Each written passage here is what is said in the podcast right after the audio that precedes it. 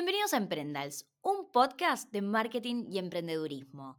Hoy tengo un episodio súper inspirador. Acá estoy con Balu y Miri de Ancestral, una marca emprendedora de mantequillas de frutos secos. Chicas, ¿cómo están? Mil gracias por venir al programa. Bueno, muchas gracias, Belu, por invitarnos. Estamos muy contentas de estar acá. Empezamos Ancestral en la pandemia, así que bueno, hoy vamos a contarles la historia. Estuve ahí, chicas, chusmeando su historia y me sorprendió el comienzo, ¿no? ¿Ustedes se conocieron virtualmente? ¿Me pueden contar esa parte? Sí, nos conocimos virtualmente y en la pandemia, así que fue un poco una locura todo. Fue en la pandemia, en la parte de la fase estricta en la que no podía salir para nada. Eh, nos conocimos por Instagram, una persona en común, pero bueno, por Instagram, nunca nos habíamos visto las caras. Y empezamos a charlar porque teníamos en común nuestra, nuestra o sea, somos fanáticas del mundo saludable, de la alimentación saludable. Empezamos a hablar por eso, estuvimos hablando varios días y yo siempre cuento que mm, yo siempre quise emprender y siempre cuento eso, a ver si aparece alguien que se quiera sumar a, emprender conmigo y se lo conté a Miri y le encantó la idea, así que dijimos, bueno, no nos conocemos, juguémonoslas y, y pensemos algo para emprender.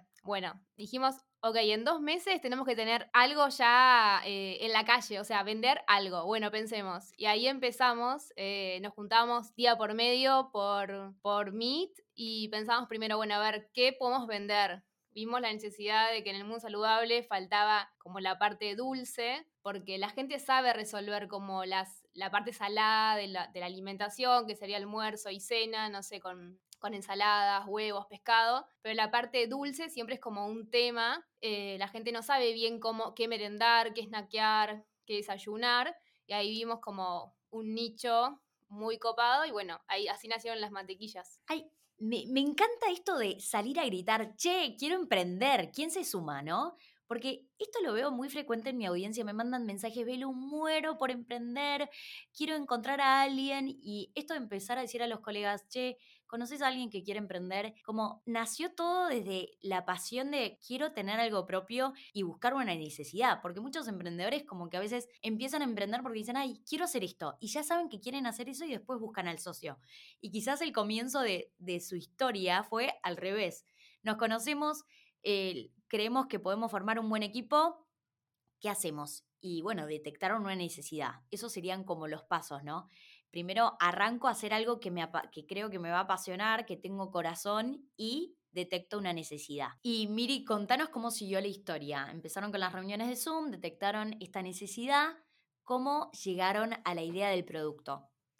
Bueno, es muy interesante igual anticiparme a, a esto que venían diciendo, que yo cuando, y a veces no sé si se lo he dicho muy claro a Balu, pero cuando ella me dijo de emprender, yo dije sí, obvio, pero la realidad es que ambas veníamos eh, trabajando full time en el mundo corporativo y yo al principio no me, lo, no me lo creía mucho esto de decir, sí, ok, vamos a emprender y voy a dejar el mundo corporativo, voy a tirar todo eh, mi currículum, digamos, o todo lo que yo había crecido profesionalmente eh, en las diferentes multinacionales por las que pasé pero después, bueno, fuimos avanzando las reuniones y efectivamente me empecé a creer eso que habíamos imaginado y empezamos por ideas un poco más básicas como comprar eh, frutos saludables o, eh, perdón, productos saludables y revenderlos o tener como una dietética y después, bueno, esto como, como dijo Balu, al final dijimos, no, vamos a generar valor, vamos a crear un producto que no existe, vamos a diferenciarnos, vamos a hacer algo que nosotras mismas consumiríamos. Y bueno, con respecto a cómo empezamos, ahí dijimos, bueno, no tenemos nada para empezar, eh, así que tiene que ser algo fácil, algo simple, algo que dure, algo que sea fácil de vender, algo que, no requiera de mucha experiencia tampoco porque no, no, tenemos una planta, no tenemos nada. Y bueno, ahí surgieron las mantequillas, un poco por investigación de mercado, por, por, mirar Instagram, por entender qué productos había eh, en el mundo y no había en Argentina. Y dijimos, bueno, sí, mantequillas de frutos secos es por acá. Hay mantequilla de maní, que bueno, el maní es una legumbre eh, pero no hay mantequillas de frutos secos. Y nada, nos gustó esa idea. Ambas tenemos varios issues digestivos, entonces dijimos, nada, tiene que ser un producto que sea apto para todo el mundo, que sea apto para gente que tiene problemas digestivos, para la gente que es vegana, para la gente que come sin TAC, para, digamos, que pueda ser apto para todo el mundo. Y ahí es que surgió la idea de las mantequillas. Espectacular, me encanta. Va mucho con la demanda hoy de alimentos saludables que hay en el mercado, ¿no? Me identifico, por ejemplo, yo estos años como que empecé a ir mucho más a las dietéticas y a buscar alimentos que no tengan harinas, alimentos que em, también que sean veganos. Bueno, y ahí partieron con esta idea de, listo, es por acá. ¿Cómo hicieron la primera muestra del producto? Bueno, ahí también dijimos, bueno, listo, este producto es fácil, es, digamos, solemos hacerlo, Valu tenía su propia cuenta ya previo a, hacer, era una pequeña emprendedora, eh, una pequeña influencer y ella ya hacía algunas recetas eh, o estaba bastante metida en la cocina, así que el producto que queríamos idear un poco ya lo habíamos probado caseramente, pero sabíamos que cualquier eh, procesadora que compraras se quemaba eh, al instante de hacer más de dos o tres tandas de este producto. Entonces dijimos, bueno, vamos a invertir, compremos una máquina que sea pertinente para poder hacer, no sé, un par de productos y que no se nos queme en el camino. Y ahí fue como dijimos, bueno, vamos por nuestra primera inversión y compramos nuestra primera máquina. Eh, recuerden que todavía no nos habíamos visto las caras, así que era como un re desafío. Y nos vimos por primera vez el día que llegó la primera máquina, o sea, el día que llegó esa máquina que compramos y que íbamos a probar y que iba a permitir que nosotras podamos empezar a emprender. Es, increíble, me encanta esta historia de que se comenzó el emprendimiento, ya tenían el nombre, todo, y no se conocían presencialmente, ¿no? La locura de la pandemia. Eh, espectacular. Bueno, arrancaron ahí con las muestras, compraron la primera máquina. ¿Cuánto tardaron en desarrollar más productos? ¿Y cómo comenzaron a comunicarlo? ¿Arrancaron por Instagram? ¿Cómo fueron sus primeras ventas? Em, empezamos con cuatro productos. Teníamos mantequillas de maní, de almendras y coco, de avellanas y de nueces pecan. Em, después la de maní se descontinuó porque, bueno, hay muchas de maní en el mercado y creímos que no agregábamos tanto valor. Después surgieron nuevas como la mantequilla de, mm, de, almendra sola, la de cayú, la de pistacho. Pero bueno, cuando empezamos en nuestras casas teníamos solamente esas cuatro. Em, empezamos comunicándolas por Instagram y cuando nos conocimos dijimos, ok, no, no sabemos qué vamos a, a, vender, pero va a ser en dos meses. Y pusimos la fecha 21 de septiembre de 2020, algo vamos a vender. Así que ese deadline fue como muy útil porque dijimos, ok, en dos meses tenemos que tener algo y lo cumplimos. Eso es un tip que, no sé, a mí me encanta. Es como ponerse eh, metas como medibles, como, bueno, en dos meses pasa esto y realmente lo pudimos cumplir. Si no, creo que hubiera sido un divague y hubiéramos estado meses pensando el nombre, pensando el eslogan, todo y, y hubiera, no sé, hubiera demorado muchísimo. Está buenísimo eso, ese consejo para no procrastinar y avanzar y cumplir con tu objetivo. Espectacular. Entonces armaron el Instagram. Eh, yo quiero saber cómo empezaron a concretar sus primeras ventas. ¿Cómo empezaron a, empezaron a subir fotos en Instagram? ¿Cómo llegaron esos clientes? no sé si se acuerdan quizás el primer, la primera venta. No ventas familiares y amigos, no.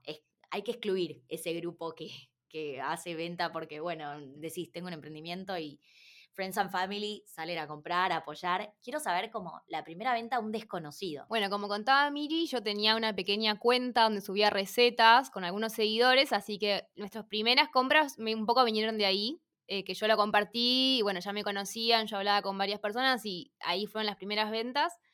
Eh, le creamos obviamente un Instagram ancestral. Hicimos un, los pedidos llegaban por Google Forms, o sea, habíamos armado un Google Forms muy básico para poner la dirección y qué producto querías.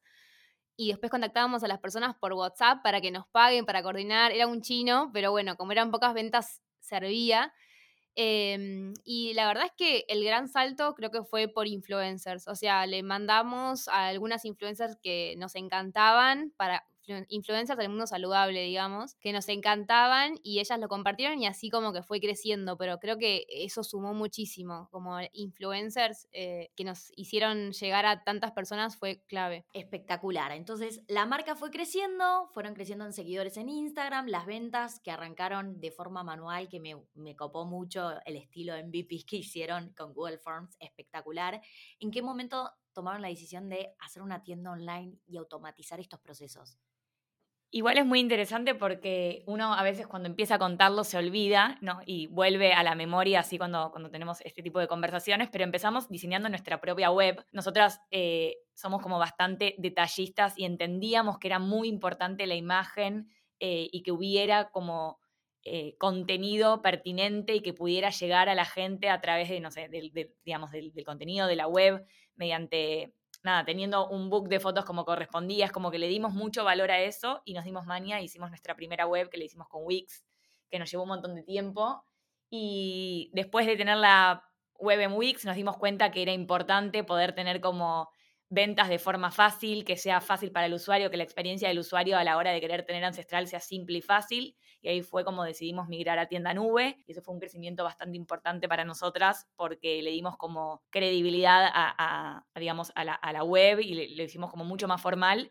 Y en paralelo también nos pasó que no solo migramos a una web eh, más formal, sino que también migramos a un servicio logístico más formal. Veníamos como de un contacto, un, unos chicos que nos entregaban en bici y de ahí pasamos a un servicio logístico que tenía un depósito y que realmente podíamos dar seguimiento con, eh, con diferentes links que nos permitía ver dónde estaba el pedido y el cliente podía saber dónde estaba el pedido. Y entonces empezamos a traquear y a poder automatizar todo y de repente desde la tienda nube podían emitirse las facturas a Tango y también desde ahí podíamos eh, complementarlo con el servicio logístico que podía entrar y ver los pedidos y cargar y tener un link de seguimiento y todo empezó a tener como más automatización y nos permitió eso escalar mucho en cuanto a las ventas. Me encanta escucharlas porque es increíble lo profesional, el, plan de negocio, cómo lo fueron desarrollando y eh, cómo fueron creciendo y, todo el esfuerzo que le pusieron, ¿no? Desde el día uno que se tomaron este proyecto súper en serio y bueno, lo vamos a escalar y va a ser un negocio rentable y eh, eh, qué importante tener una tienda online que represente, que te acompañe en este objetivo, como es tienda nube. Así que espectacular porque todas las integraciones que tiene y, es la mejor solución de e-commerce para cualquier emprendedor. Así que aprovecho también para compartirles que en la descripción de este episodio van a encontrar un link donde van a poder suscribirse a Tienda Nube gratis por un mes y después tener un 25% de descuento en el primer pago. Así que ahí ya se pueden inscribir gratis, van a ver mi link de afiliada en la descripción de este episodio. Y volviendo a las preguntas, chicas, bueno, ahí estamos hablando de la parte de la historia de vender directo al consumidor B2C. ¿Arrancaron a vender B2B? ¿Cómo es esto de vender a dietéticas y empezar a crecer, escalar, tener una distribución más grande? Porque me imagino que, bueno, en el rubro de este tipo de alimentos es súper importante eh, estar en estas tiendas que tienen, eh, que mm, no sé, que los consumidores lo tienen en la esquina de su casa. Esa pregunta me da también para hablar un poco de las certificaciones porque nos pasó que orgánicamente pasamos a tener consultas de tiendas eh, de dietéticas y al principio nuestros productos no estaban certificados y ahí fue donde dijimos, bueno, no, nosotras vamos por todo y nosotras queremos tener los productos certificados y queremos estar en góndola, pero estar en góndola como corresponde. Somos las dos bastante detallistas y bastante obsesivas con hacer las cosas bien eh, y legales. Así que fue como nuestro primer eh, nuestro primer insight que, nos dio a entender, sí, tenemos que certificar y para poder estar en góndola y poder responder esta demanda de B2B hay que tener las, las, certificaciones y no podemos seguir produciendo en nuestras casas. Y ahí fue cuando empezamos a averiguar por diferentes plantas y dijimos, bueno, vamos a hacer las cosas como corresponden, vamos a certificar. Si podemos certificar sin tag mejor, si podemos certificar orgánico mejor. Al principio queríamos certificar orgánico también y empezamos a, buscar plantas hasta que encontramos una planta en donde empezar a producir y poder tener todo certificado. ¿Cómo es ese proceso? Porque la verdad es que para mí es un rubro completamente nuevo y no, no estoy, no tengo know-how acerca de emprender en alimentos. Vos tenés que buscar una planta que te dé las certificaciones, ¿cuánto tarda el proceso de certificación? La parte de certificaciones también para nosotras era mucha novedad porque ambas nos dábamos, teníamos bastante, no sé si expertise, pero nos gustaba mucho la parte, no sé, de marketing, comunicación, alimentación saludable, pero no sabíamos mucho de proceso productivo y todo lo que tiene que ver con el mundo industrial. Nuestras profesiones no tienen nada que ver, somos licenciadas en administración de empresas y recursos humanos, así que imaginarás que fue la parte más desafiante para nosotras y fuimos aprendiendo mucho en el camino, pero es como lo más complejo, diría yo, y lo que hace que muchos emprendedores no tomen la decisión de escalar justamente por el desconocimiento y porque todo lleva tiempo, plata, energía, esfuerzo. Pero bueno, sí, como preguntabas en cuanto a lo que tiene que ver con plazos, certificar no es un trámite que lleve mucho tiempo, pero sí precisas de muchas cosas que estén alineadas a poder lograr esa certificación. Eh, nada, tener una tabla nutricional, en el caso de los alimentos saludables, eh, poder tener también un ingeniero que te pueda asesorar, tener bueno, una planta que tenga su RNE, el, registro de establecimiento. Después, bueno, si quisiera certificar sin TAC para poder tener los registros, también hay que mandarle a un laboratorio. Y bueno, son muchos trámites que, que se van poniendo y se van activando ahí, pero que no sé si requieren tiempo, pero sí mucha averiguación y, mucho esfuerzo para poder conseguirlos. Espectacular. ¿Y cómo es el equipo hoy de Ancestral? Quiero saber. Eh, tenemos por acá las dos founders que son multitasker por todo lo que me están contando. Y eh, no entiendo si el tema de la planta es tercerizado, si ustedes tienen una planta, quieren una planta, como que esa parte no la terminé de entender. Nosotros tenemos todo bastante tercerizado, es la, era la idea y lo pudimos concretar. Eh, la producción se hace en una planta, ellos eh, o sea, reciben los frutos secos, hacen las mantequillas, las envasan, las etiquetan, las ponen en cajas. Eso después va a un depósito, que el depósito lo que hace es recibe cada pedido, como contábamos antes, ven los pedidos que entran por tienda nube y además los mayoristas a comercios, a dietéticas, y los empaquetan, los distribuyen, o sea, se encargan de eh, básicamente todo el proceso del producto. Después tenemos una agencia de marketing que nos hace los anuncios, eh, nos prepara los mailings. Tenemos una fotógrafa, una diseñadora, bueno, un contador. Eh, como que está todo bastante tercerizado. Y después, bueno, somos tres en el equipo, somos Miri y yo, y tenemos a Juli, que también es como nuestra mano derecha y es muy clave, fue clave como sumarla al equipo nos dio como mucho aire y pudimos crecer bastante desde que entró. Acá tenemos dos emprendedoras, pero muy inteligentes. Me impresiona, chicas, las buenas decisiones que tomaron en este camino emprendedor sin conocimiento de cómo era emprender en este país, porque todo lo que están diciendo es creo que lo que hay que hacer en este momento eh, por la situación de Argentina, crear estructuras flexibles. Más, bueno, su, tienen un emprendimiento exitoso, están creciendo un montón. Antes de empezar a grabar el episodio me contaron que tienen como next steps empezar a exportar, pero qué increíble cómo uno puede crear una marca, escalarla, tener un negocio digital que también tenga poco riesgo. Que si el día de mañana ya sea porque el negocio deja de funcionar o porque también quieren dedicarse a otra cosa, que es súper válido, que puede pasar, bueno, listo, tiene su costo de salida, pero no es un costo de salida de una estructura de 30, 50 empleados y el caos que eso puede llegar a ser. Así que me parece una decisión muy inteligente, la súper felicito. Y bueno, hablando de visión, largo plazo, objetivos, exportación, que algo me habían contado, ¿cuáles son los siguientes pasos de Ancestral? Bueno, estamos en plan de exportar a Chile y Brasil, así que ese tema nos tiene como muy motivadas.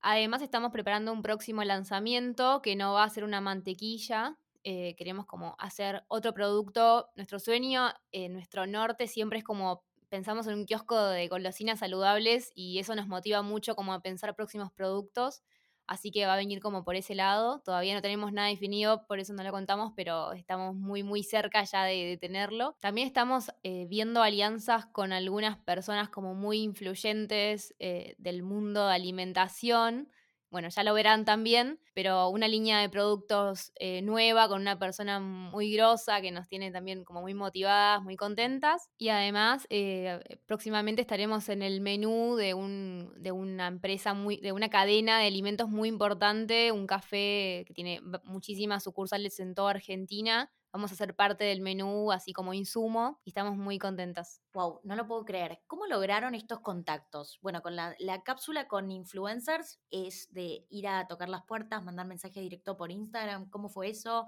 ¿O tienen una agencia de prensa que se ocupa de esto? ¿Cómo fue el contacto también con esta cadena importante de restaurantes?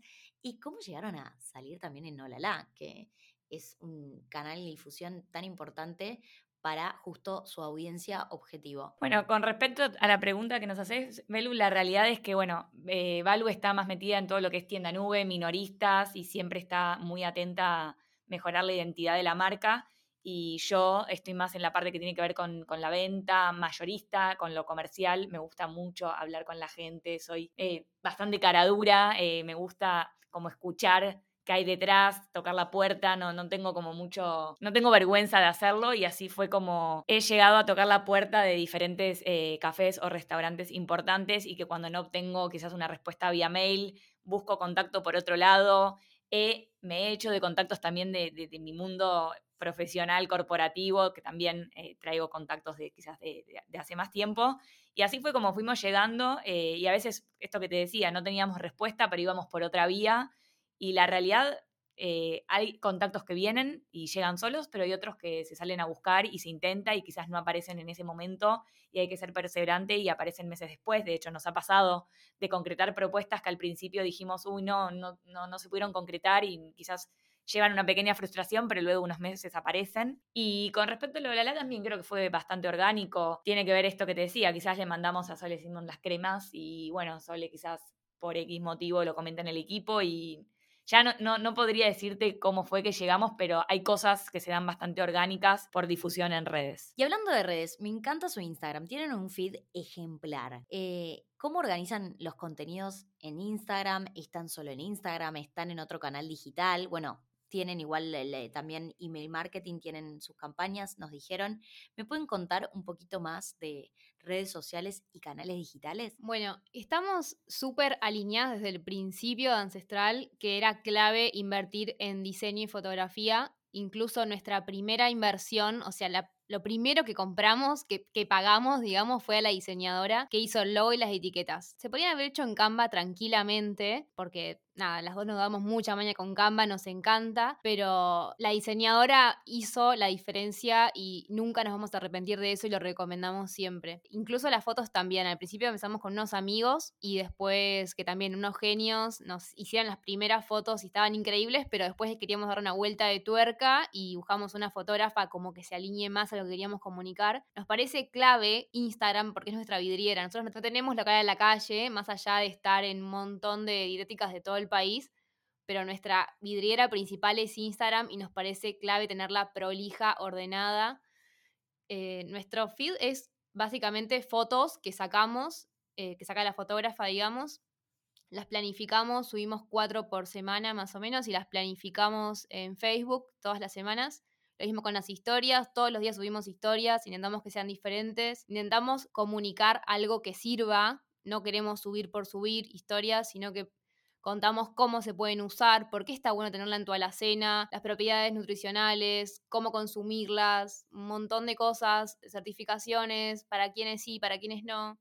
Nos parece clave la comunicación. Me encanta, chicas. Está buenísimo el proyecto y bueno, acá tengo dos cremas de ancestral que voy a probar hoy a la tarde. Estoy chocha. Y para terminar y cerrar el episodio de esta historia tan inspiradora, que me parece que aportaron muchísimo valor y es increíble porque dieron muchos tips para todos aquellos que quieren hoy emprender.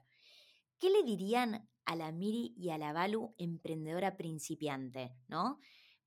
Viendo todo su camino recorrido, ¿qué le dirían a esa persona que estaba por emprender con Ancestral? A una Miri y Balu del, del pasado les diría que fue muy pertinente y muy correcto ponerle proceso a todo, eh, utilizar herramientas de todo tipo, no quedarse en lo que conozco y siempre estar desafiándose. A mí me pasó tener que desarrollar una web cuando yo ni siquiera utilizaba Instagram. Salir de la zona de confort siempre es lo correcto y hacerte de procesos no podríamos haber crecido sin haberle puesto número y finanzas al negocio, por ejemplo.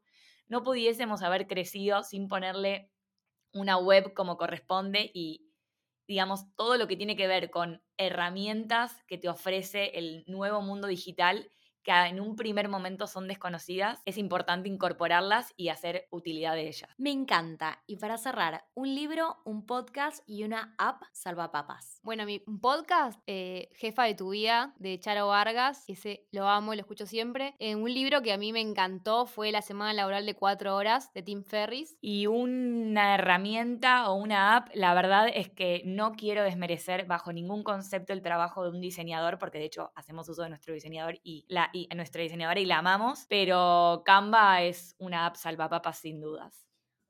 Excelente, chicas. Bueno, ¿cómo las encuentran en Instagram y cómo es la dirección de su sitio web? Nuestro Instagram es ancestral.ar y nuestra web es alimentacionancestral.com.ar. Bueno, ese fue el episodio de Emprendas de hoy. Gracias a todos por escuchar. Si te gustó el podcast, por favor, calificalo, danos tus cinco estrellitas, así llegamos a más personas. Y ya saben, si quieren adquirir los productos de Ancestral, llevar eh, una alimentación saludable, seguir todos los tips de las chicas, las pueden buscar en ancestral.ar en Instagram. Chau, chau. Chau. Chau, Belu. Gracias.